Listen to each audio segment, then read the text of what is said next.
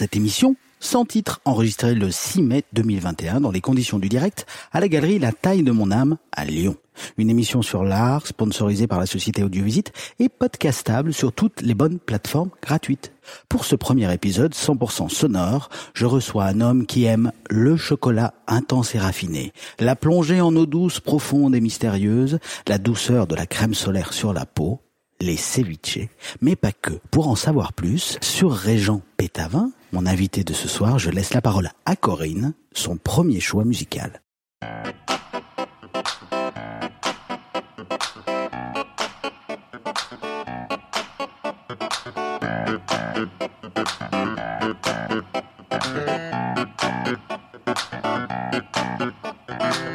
J'aime, j'aime le chocolat. Oui, et quoi Ça t'étonne J'aime le chocolat. Le chocolat au lait, mais surtout le chocolat noir. Dense, intense, brut, raffiné. La plongée, j'aime la plongée. Bah oui, c'est vrai, tu ne me crois pas J'aime la plongée. La plongée en eau douce, mais surtout la plongée en eau salée, profonde, sombre, mystérieuse.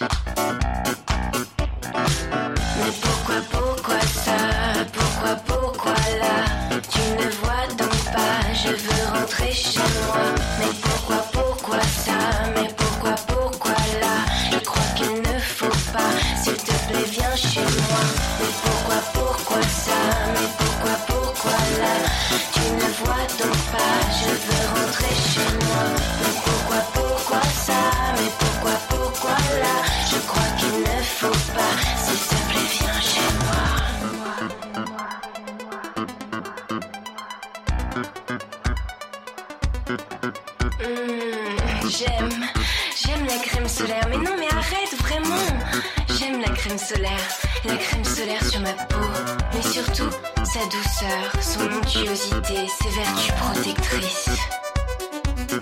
Et puis, le ceviche. Ouais, j'aime le ceviche. Mais non, ne ris pas, c'est vrai. J'aime le ceviche. J'aime le ceviche en vacances. Mais surtout au soleil, avec un verre de rosé. La douceur de la mer, la fraîcheur d'une nuit d'été. L'hiver, j'aime l'hiver. Bah oui, je sais, c'est pas commun. Tout le monde aime l'été, moi je préfère l'hiver. J'aime l'hiver, mais surtout les feux de les remontées mécaniques, les sur ton cou. Mmh. Mais pourquoi, pourquoi ça? Pourquoi, pourquoi là? Tu ne vois donc pas, je veux rentrer chez moi. Mais pourquoi, pourquoi ça? Mais pourquoi, pourquoi là? Je crois qu'il ne faut pas, s'il te plaît, viens chez moi. Mais pourquoi, pourquoi ça? Mais pourquoi, pourquoi Ne vois donc pas, je veux rentrer chez moi. Mais pourquoi, pourquoi ça? Mais pourquoi, pourquoi là? Je crois qu'il ne faut pas, s'il te plaît, viens chez moi.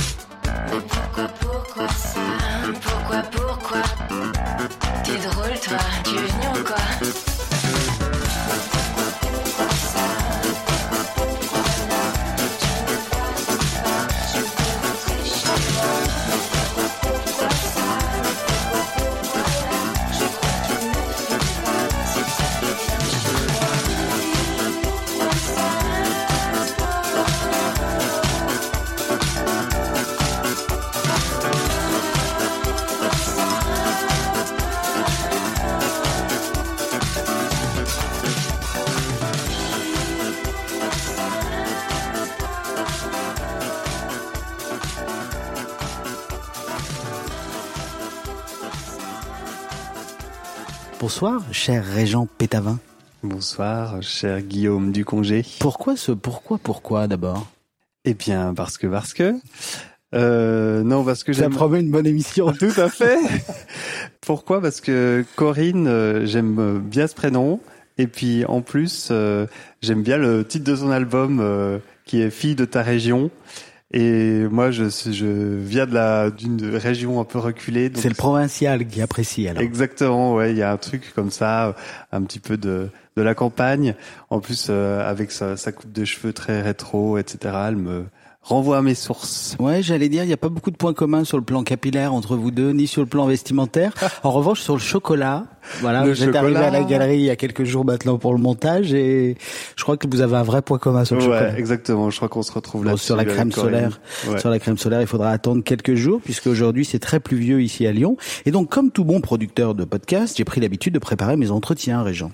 Et comme souvent, je suis allé chercher la fiche euh, de mon invité sur Wikipédia. Oula. Alors là, diable, quelle surprise, rien, pas un mot. Même sur le Wikipédia suisse, la sentence est tombée. Wikipédia me répond avec cette formule implacable à l'issue de ma recherche Régent Pétavin. L'article Régent Pétavin n'existe pas sur ce wiki. Alors, dans une sous sous sous sous note d'un article sur la Lozère, il y a toutefois mention d'un Émile Pétavin, chef de la résistance sous le nom du colonel Ernest, qui a donné son nom au lycée Émile Pétavin que tout le monde connaît, hein, qui est situé avenue du 11 novembre à Mende. Alors rassurez-moi, Régent, ne serait-ce que pour garder les quelques auditeurs qu'on avait encore jusque-là, vous pouvez quand même m'affirmer que vous avez un lien de parenté avec ce colonel Ernest. Ah bah forcément, Ernest, ça doit être un de mes grands ancêtres parce que je descends d'une ligne de Pétavin qui euh, d'ailleurs provient de d'un premier Pétavin qui s'appelait Julien et qui a eu neuf fils. Donc forcément, euh, alors c'était un tailleur de pierre qui venait d'Italie et dont le nom de famille a été euh, francisé et ah, visiblement son son nom de famille c'était Petit Avino, ce qui voulait dire petite vigne ou petit oiseau. On sait pas vraiment, mais euh, j'aime beaucoup l'idée. Et puis il a eu donc ce- cette descendance incroyable qui a, euh, selon le mythe, répandu les pétavins dans toute la Lozère. J'ai déjà trop parlé, il est temps de vous faire travailler, Régent. Et donc, comme je n'ai pas trouvé euh, la fiche Wikipédia, je vous ai euh, imprimé une, page Wikipédia type à trous. Donc voilà, je vous passe la feuille et je vais Ah vous bah. demander de, je vais faire votre secrétaire en même Trop temps. Je vais taper la fiche. Allez, je vous écoute. Je fais la dactylo, je tape, je crée en direct votre fiche Wikipédia. Allez-y. Alors Régent Pétavin est né à Ambilly, en Haute-Savoie. Il grandit dans une faille d'artistes. Dans une famille, pardon, j'ai ah oui, oublié le ouais, je suis une mal, la dactylo faille débutante. Je suis, donc vous êtes, vous avez grandi dans une famille d'artistes ou pas du tout? Pas du tout, dans Donc une famille, tout, euh, non, pas du tout. Ok. Euh, je suis artiste depuis l'âge de... Eh ben, mes premières céramiques, euh, je dirais qu'elles datent de mes 6 ou 7 ans. Voilà, je pense que c'est l'âge de raison. Euh, donc, euh, peut-être que je suis artiste depuis que j'ai l'âge de raison. Ouais. Et, euh, ces supports de prédilection sont eh ben la céramique, hein, on peut et puis un peu le textile et puis euh, étant donné que Julien Pétavin était tailleur de pierre, on va dire la pierre aussi parce que c'est le minerai hein, qui, qui m'intéresse.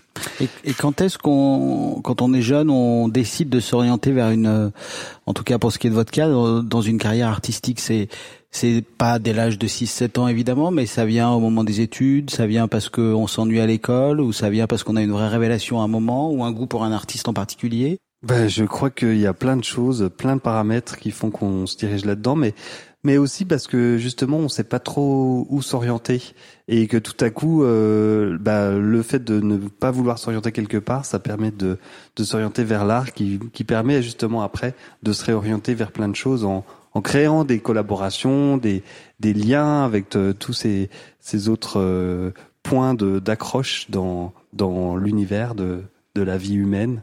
Et ouais, ouais, je pense que c'est là, c'est à partir du- d'un non choix qu'on fait le choix d'être artiste. Il y a eu d'autres possibilités de partir sur. euh, il y a eu un aiguillage à un moment où on peut partir sur autre chose. Des fois, on se dit, je vais faire. Alors, euh, si je pars à droite, je fais comédien. Si je pars à gauche, je fais médecine. Alors, on a l'impression que ça n'a rien à voir, mais parfois, les destins peuvent être euh, de l'ordre de ce type de grand écart. Est-ce que ça a été votre cas?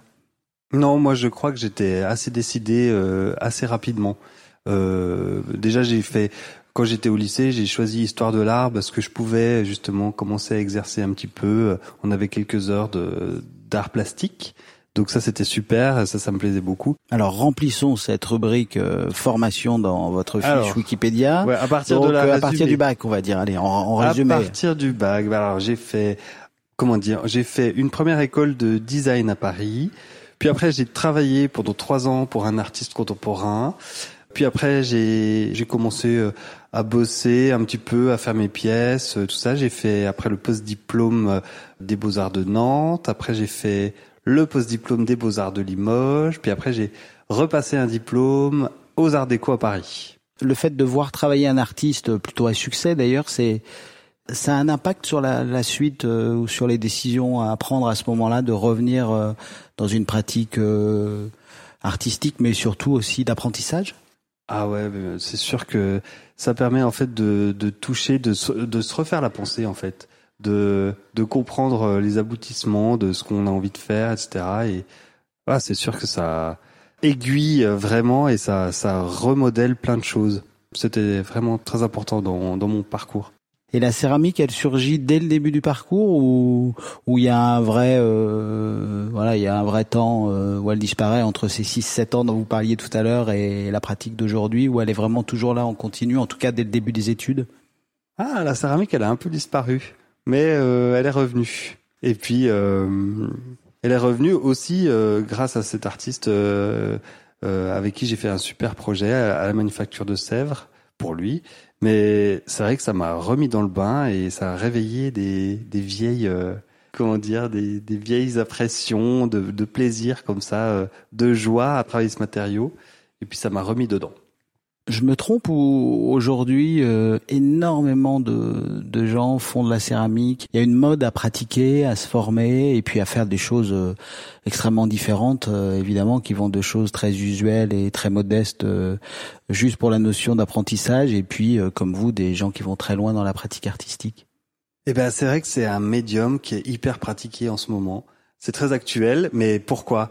Je pense qu'il y a ce fameux adage qui veut qu'on ait envie de retourner à la terre, alors que ce soit euh, symboliquement par la céramique ou euh, euh, concrètement en quittant les villes et en allant s'installer à la campagne, ça existe vraiment et les gens ont besoin de ça. La céramique reprend vraiment du, du poil de la bête dans, dans les villes et il y a beaucoup d'ateliers. Moi, je vois sur Facebook, sur Instagram, partout, il y a des ateliers qui éclosent, des gens qui, qui montent des, des ateliers comme ça pour, en fait, pour vivre. Je pense qu'il y a énormément de gens qui passent du temps derrière leur écran et qui n'en peuvent plus de cet aspect virtuel et qui ont besoin juste d'être devant un tour et de, de malaxer la terre, de toucher, d'avoir ce, ce rapport très charnel avec euh, cette, cette texture euh, humide, un peu froide, mais qui se réchauffe et qui permet en fait de sculpter des choses et de, de monter. On est dans Ghost. En fait, euh, il y a quelque chose ici sans doute d'un peu apaisant et puis qui qui apprend aussi une certaine patience parce que une fois qu'on a mis dans le four, on n'a pas d'autre choix que d'attendre. Ce qui n'est pas forcément le cas avec d'autres pratiques artistiques euh, où on a un rendu immédiat. Oui, il y a ce truc de la patience, de la la possibilité d'interagir avec la matière, moi que je trouve incroyable. Et quand on passe euh, son temps devant un ordinateur, à être devant un écran lumineux, on interagit avec quelque chose de plat, mais sans avoir de pouvoir sur la matière. Et là, tout d'un coup, avec la, céramique, il y a une possibilité de créer un volume véritable qui sort de sa tête et qui est fabriqué avec ses mains et bon, qui prend un petit peu de temps, effectivement, d'où la, patience dans les opérations de dessiccation, de séchage, de, euh, cuisson, euh, d'émaillage, etc. Et c'est un autre rapport à la fois à la matière, au monde et, euh, et en fait au temps.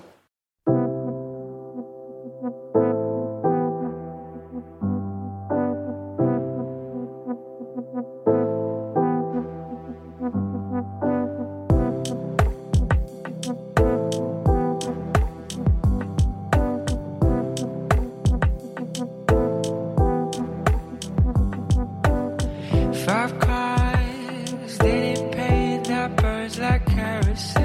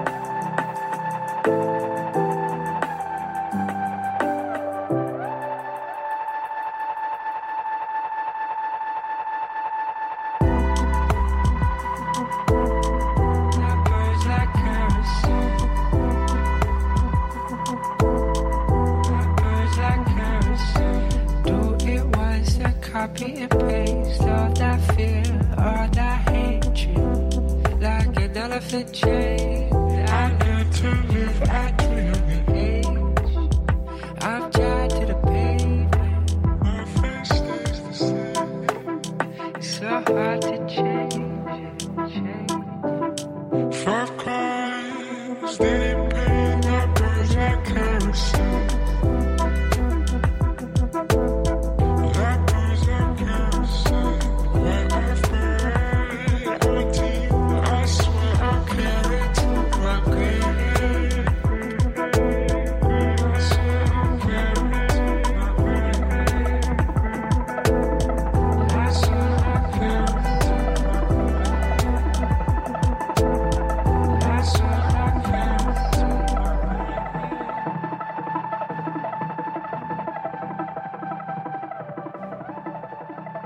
Un titre de Mind Chatter, le choix ce soir dans la playlist de notre podcast de Régent Pétavin, mon invité.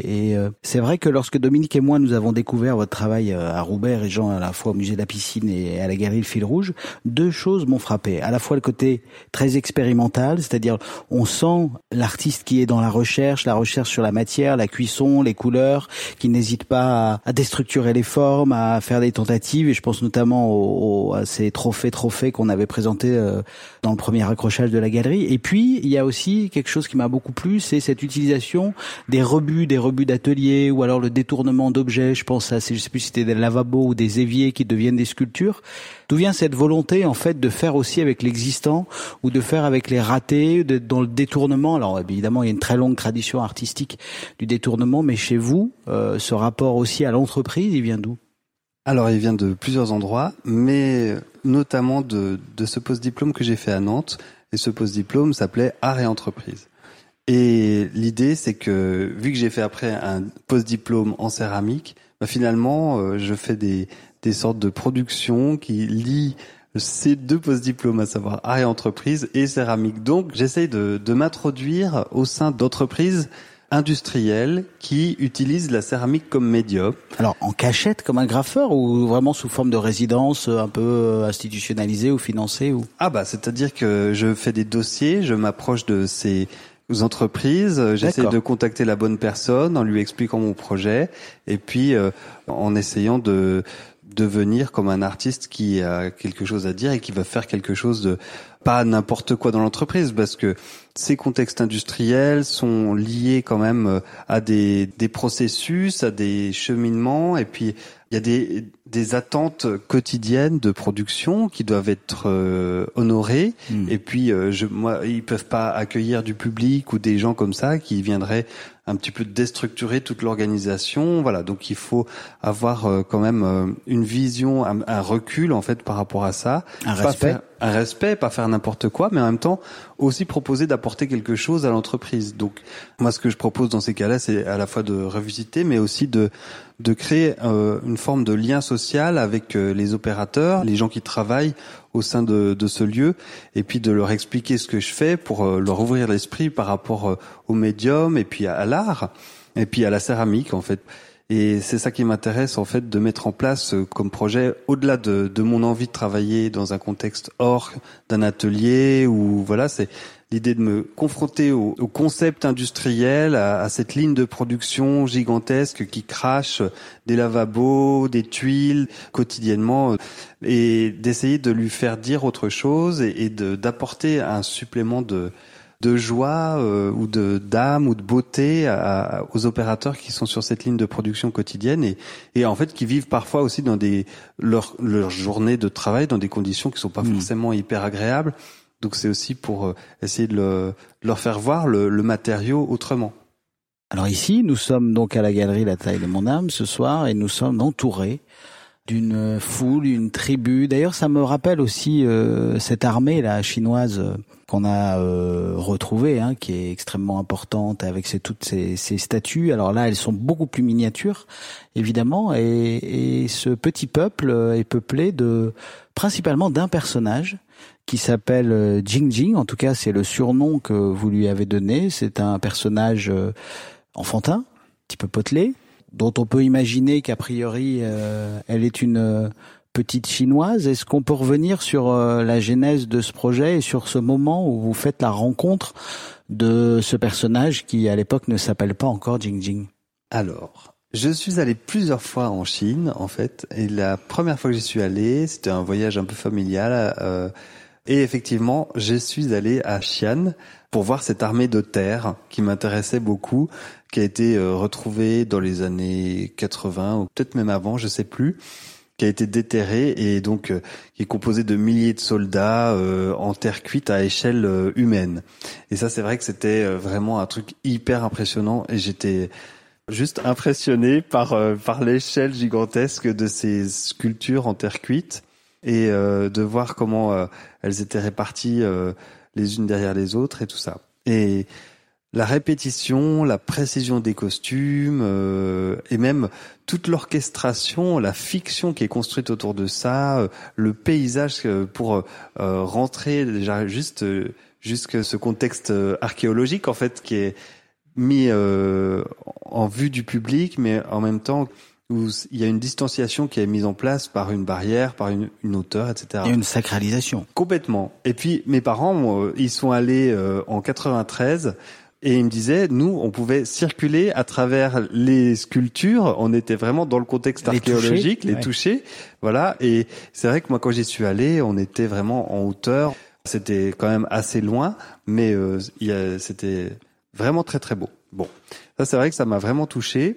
Et puis euh, quand euh, j'ai postulé pour le post-diplôme Kaolin à l'ENSA Limoges, bon, j'avais pas d'idée prédéfinie euh, de, de projet, mais quand on a été envoyé à Jingdezhen pour commencer à étudier, à, à s'immerger dans l'idée de la porcelaine, c'était vraiment pour pour comprendre ce matériau dans la ville, au sein de des ateliers, des artisans, d'être vraiment baigné là-dedans.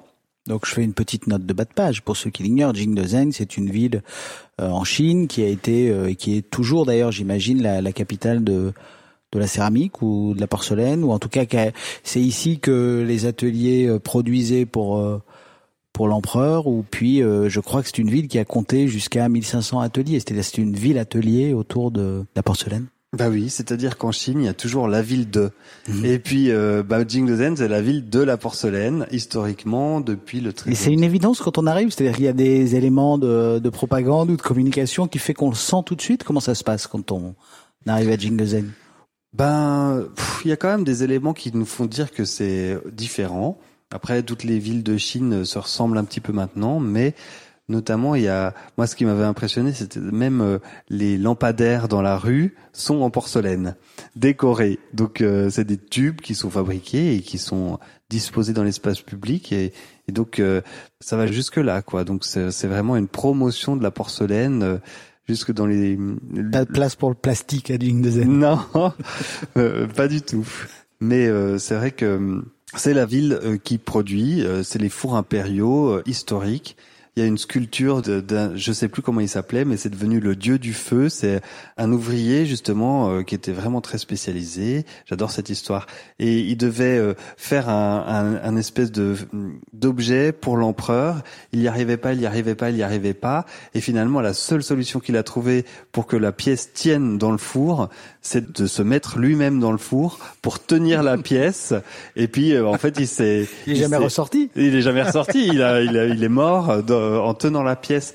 Et, et du coup, il a une sculpture incroyable devant le, le musée de la céramique euh, à Jingdezhen euh, en son honneur. Et c'est devenu une espèce de dieu de la céramique. Donc c'est toujours un lieu où il y a des ateliers, où il y a des fours euh, à n'en plus finir, des tailles de fours euh, incroyables. Enfin, je voilà. Et donc vous arrivez là-bas pour une résidence Voilà. avec quel type d'objectif en tête?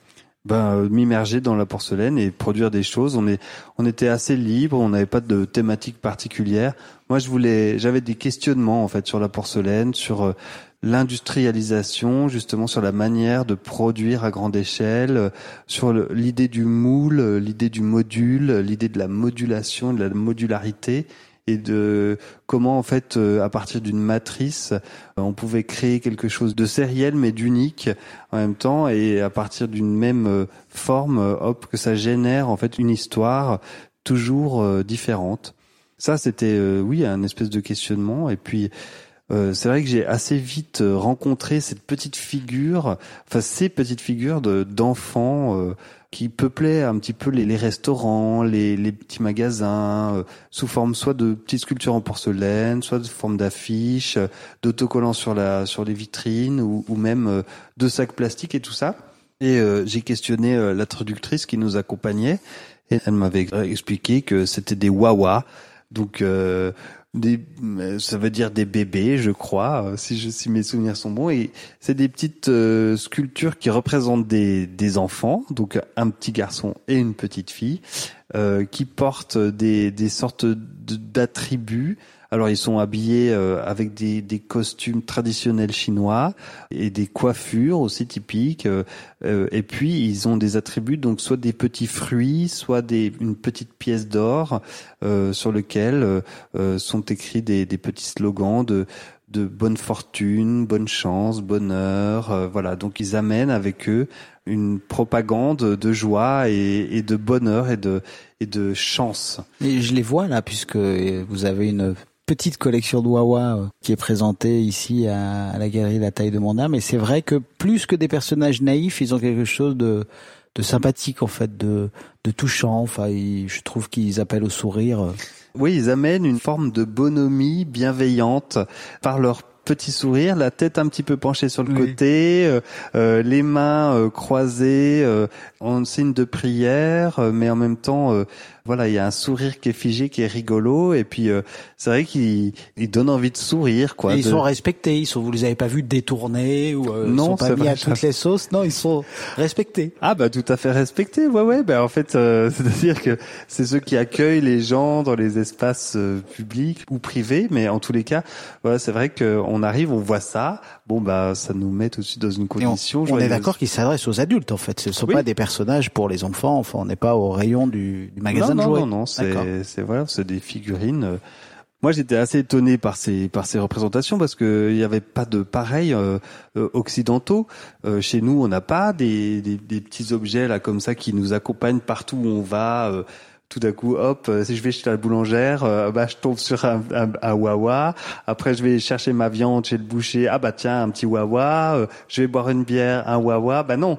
Alors qu'en Chine, bah c'est toujours, euh, hop, bah, où que je tourne la tête, euh, je les voyais, mais c'était vraiment bizarre. Et donc, euh, je me suis vraiment questionné là-dessus. Et puis, c'est vrai que après, dans le contexte de cette résidence, bon, je me rendais dans les fours publics euh, pour aller euh, cuire mes pièces. Et puis, sur le chemin, il y avait euh, une immense friche euh, industrielle, et donc c'était une usine abandonnée. Mais c'était vraiment gigantesque. Hein. Je, franchement, je pense que j'en ai jamais fait le tour, euh, malgré les trois mois que j'ai passé euh, à errer dans ces lieux. Et il y avait, comment dire, des tas d'objets en céramique qui étaient abandonnés, euh, des lieux où il y avait des, que des bouchons, des lieux où il y avait que des moules superposés, il y avait des Ça endroits- n'avait jamais été nettoyé. Ouais, c'est Ouais. ça. Il restait vraiment les résidus de la production. Je pense que tout ce qui était peut-être utilisable avait été récupéré par d'autres entreprises. Euh, S'il y avait- devait rester des fours, ils avaient récupéré les fours et tout. Après, je pense que les, les moules et les objets qui restaient, ils étaient probablement liés à une production qui, qui n'intéressait plus les gens ou euh, je sais pas. En tous les cas, euh, il restait effectivement des objets, des tas d'objets, et puis euh, des moules, beaucoup de moules. Mais là, on a perdu les Wawa. Là.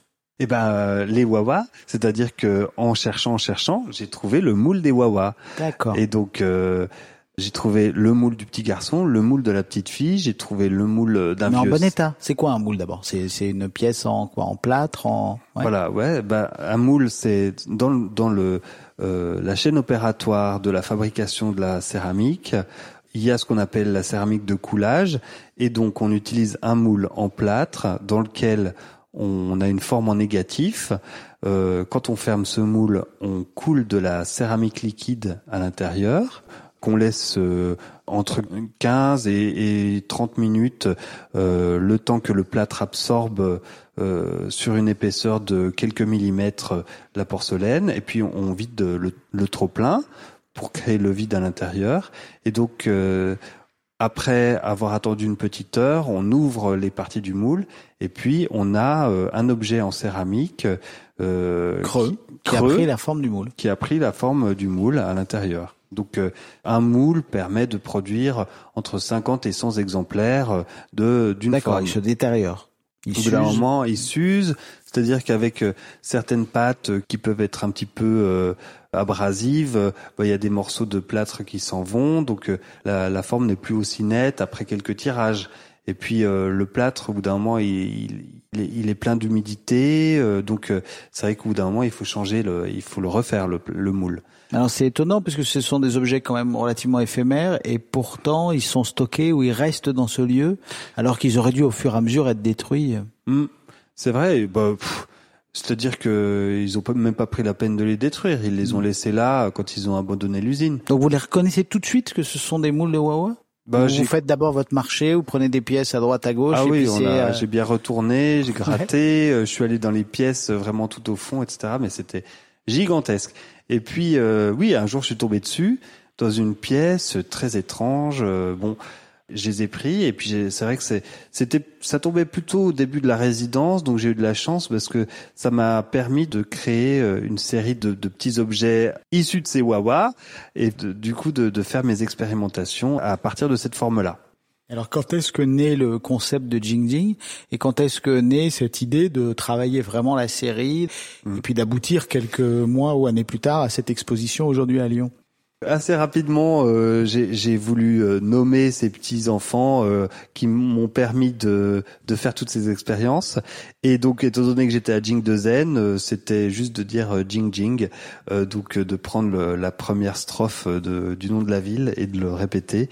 Et donc, c'était euh, en fait finalement euh, le, le le résumé de, de, de ma résidence là-bas, de, le concept de Jing Jing, qui est finalement un concept euh, à la fois de bonheur, voilà, de joie, et puis en même temps le concept de moi à Jing de Zen. Et, Et donc c'est pour ça que la sélection naturelle vers la fille s'est fait puisque il y a quelques garçons dans l'exposition, donc le garçon qui a un surnom aussi. euh, Bang Bang. D'accord. Euh, mais euh, bah, pourquoi Jing Jing Parce qu'en fait Bang Bang assez rapidement son moule c'était vraiment euh, D'accord. plus très joli. C'est pas qu'il avait moins de potentiel. ou- Non, c'est pas ça, C'est le juste- hasard. Enfin, c'est la- Bah, le destin. que c'est le destin, ouais. euh, la sélection naturelle a fait que Jing Jing a mieux résisté. Donc euh, il y a eu plus de Jing Jing et et puis j'ai j'ai continué. à- Et vous vous rappelez de la première Jing Jing? Est-ce qu'elle est dans l'exposition d'ailleurs, ou est-ce que c'est un un échec et vous ne l'avez pas conservé ou Euh, oui, oui, je pense que c'était une comme ça, avec donc des une avec, blanche porcelaine blanche avec Voilà. des petits tampons dessus. avec des petits tampons dessus, euh, très simple. En fait, c'était juste un tirage blanc. En plus, j'avais récupéré un vieux fond de terre qui traînait au fond de l'atelier, et puis euh, j'avais collé du coup quelques petits tampons que j'avais achetés.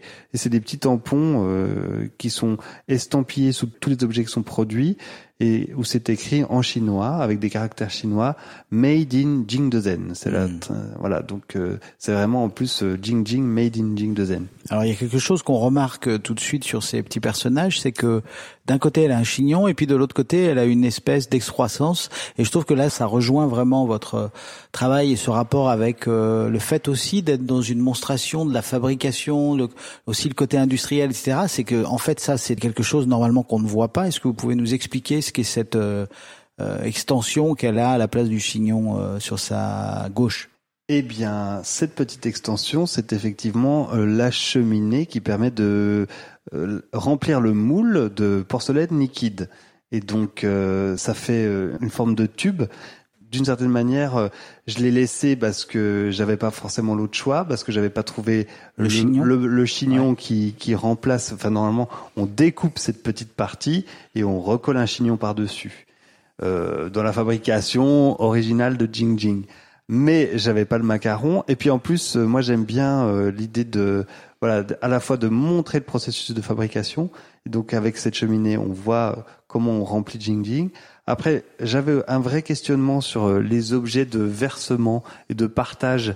euh, aussi quand je, je suis arrivé là-bas parce qu'on fabrique beaucoup de de bro de euh, de, De théière, de des choses comme ça. Et donc, euh, c'était aussi une manière de, de lui donner un bec de versage. Et puis, ce que j'aimais bien aussi, c'est que ça produisait euh, un lien avec le ciel, euh, comme si on pouvait la remplir de quelque chose.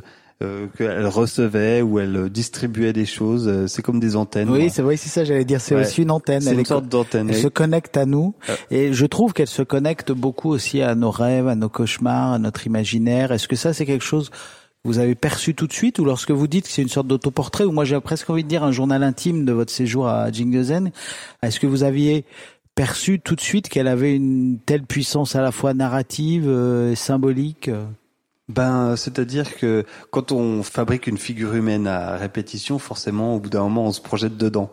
Et c'est vrai que ça me permettait euh, parfois, dans les chocs culturels que j'ai pu rencontrer euh, en Chine, de par euh, euh, les rencontres, mais aussi les, les problèmes professionnels qu'on peut rencontrer dans un contexte, mais en plus là, avec toute la traduction franco-chinoise qui parfois était problématique, ça créait des, des, des contextes un peu conflictuels qui euh, parfois pouvaient me mettre dans des voilà dans des états euh, très étranges à 5000 kilomètres de chez moi où euh, j'étais un peu coincé parfois dans des histoires et donc ça me permettait de me mettre euh, en recul que de euh, exorciser euh, ces problématiques euh, sur Jing Jing, de créer à la fois un portrait de la situation et un autoportrait de, de moi en réponse à ça à travers euh, cette figure de Jing Jing tout en testant en fait finalement les techniques euh, qui étaient à ma portée pour euh, pour euh, la production de la porcelaine.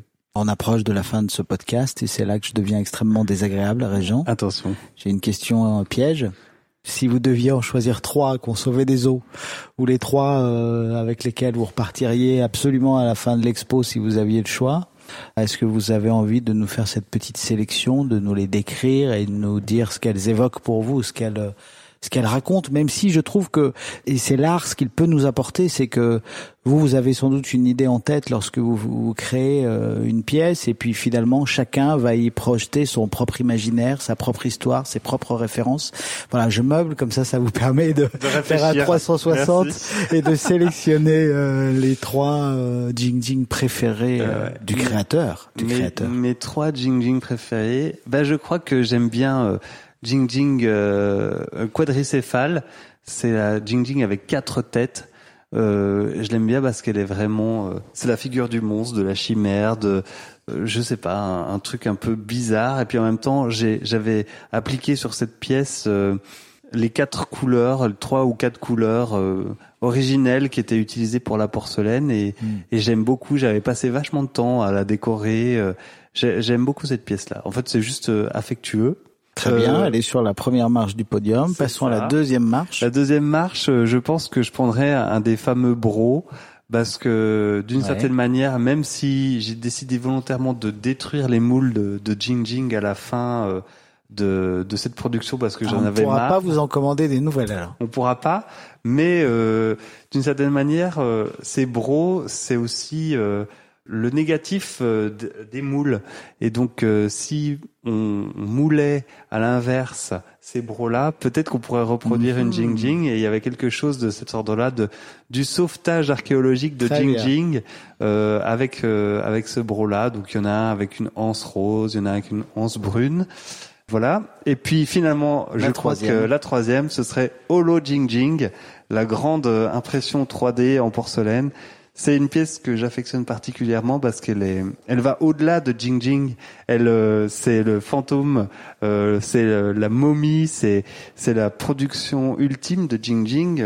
Parce que finalement, j'avais numérisé une Jing Jing pour pour réaliser un modèle 3D euh, et qui a été après imprimé en porcelaine. Et donc, euh, par le fait d'une numérisation un petit peu euh, artisanale, c'est pas un modèle parfait qui a été reproduit. Et puis, c'est aussi euh, tout l'aspect de justement, même quand on reproduit avec des moules euh, de, des objets en porcelaine, on arrive à une une production qui est quasiment identique, donc on est dans la reproduction véritable, mais avec euh, l'impression 3D, on n'est jamais sur euh, sur des modèles identiques. On peut pas parce que euh, il y a forcément un défaut. On n'arrivera jamais à faire deux modèles identiques. Et en plus de par euh, sa numérisation qui était complètement artisanale, on a euh, une espèce d'image euh, fantomatique, euh, holographique de Jing Jing qui s'est imprimé là sous nos yeux. Donc on est dans l'immatériel et dans le matériel en même temps. Et puis on s'interroge vraiment sur la matière, sur le, le rendu est très spécial. Ce sont des choses qu'on n'a pas l'habitude de voir. C'est vrai quand on parle de 3D, on voit tout de suite ce film, et là qui est un fil euh, de porcelaine. Donc on se dit oui, c'est évident, mais jusqu'à ce que vous nous donniez l'explication, on n'imagine pas que c'est une impression euh, 3D. Est-ce que ça veut dire que pour vous, euh, l'expérimentation de l'impression 3D, c'est c'est un début, c'est les prémices, et que vous avez envie d'y revenir Est-ce que c'est euh, forcément l'avenir d'ailleurs de, de la porcelaine? C'est une voie possible. Je dirais pas que c'est l'avenir, mais c'est une voie possible. C'est une manière d'expérimenter, de produire, de faire des choses et d'emmener ailleurs et de rêver. Après, euh, quand on observe un petit peu tout ce qui se passe en ce moment euh, avec euh, la conquête spatiale, etc., on peut imaginer tout d'un coup qu'on enverra des, des, des modèles de Jing Jing sur la Lune et qui seront imprimés avec la matière de la Lune. Et je trouve ça incroyable. Peut-être qu'on boira dans des tasses Jing Jing euh, de l'eau lunaire. Et euh, j'ai- j'aime beaucoup cette idée-là. C'est, euh, ça fait rêver pour le moment, mais peut-être qu'un jour ce sera concret. Et ça, c'est très beau. Il va falloir résumer. Pour résumer, ces pièces ont été produites euh, à Jingdezheng, absolument pas pour cette exposition.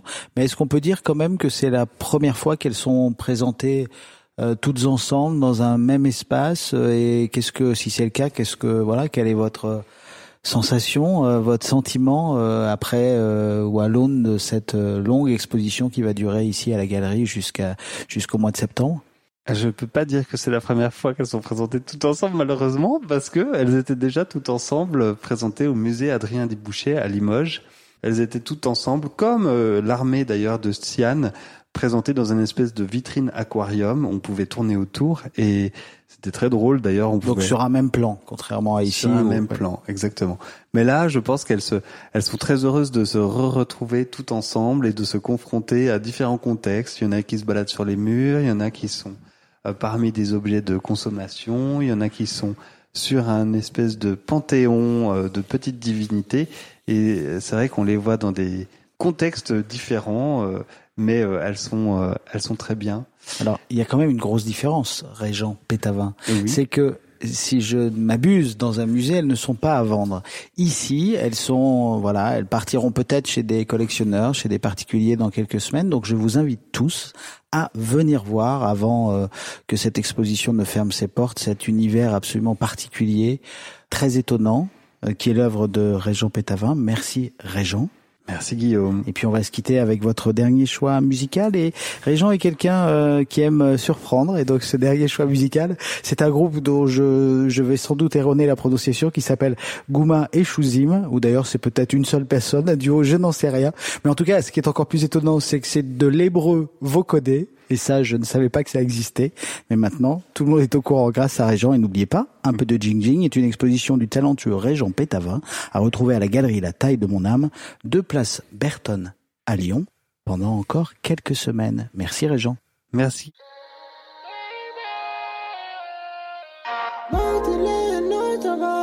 המוזיקה קשה לי לא כמו כל הבנות כפרה מה שאת עושה לי לא באתי לבזבז את הזמן נשבע לך ביקר לי בסוף היום את ואני זה כל מה שנשאר לי באתי ליהנות אבל המוזיקה קשה לי לא כמו כל הבנות כפרה מה שאת עושה לי לא באתי לבזבז את הזמן נשבע לך ביקר לי בסוף היום את ואני זה כל מה שנשאר לי שלושה ימים לישון.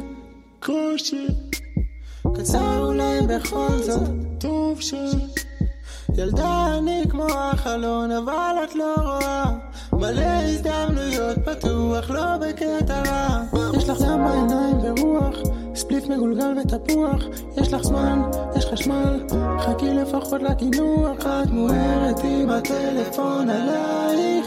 את בוחרת את הטון דברי אליי באתי ליהנות אבל המוזיקה קשה לי לא כמו כל הבנות כפרה מה שאת עושה לי לא באתי לבזבז את הזמן נשבע לך ביקר לי בסוף היום את ואני זה כל מה שנשאר לי האלכסון כבר יום ראשון פאק מה נכון פאק אנדרסון על הפטיפון פותחים כפתור מותחים וילן סוגרים חלון במקום מלון בבית אלון מילים מיליון אני מילון הגוף שלי מלא באש, כמו ספליף בוער. את הוויד שלי אני אוהב יבש שמתפורר. חיים כמו חלום, אני צריך להתעורר. נדלק ואז נחבא מהר, כמו ההוא במקרר. אני בתוך מסך עשן, ואת בתוך הטלפון. בסוף אני הולך מכאן, ואת נשארת פה. את שווה לפחות חתונה, את שבאת לפה אלף שנה. ונכון, את טיפה משונה, השאלה שלי בבטונה. באתי ליהנות אבל המוזיקה קשה לי לא כמו כל הבנות כבר מה שאת עושה לי לא באתי לבזבז את הזמן נשבע לך ביקר לי בסוף היום את ואני זה כל מה שנשאר לי באתי ליהנות אבל המוזיקה קשה לי לא כמו כל הבנות כבר מה שאת עושה לי לא באתי לבזבז את הזמן נשבע לך ביקר לי i'm sorry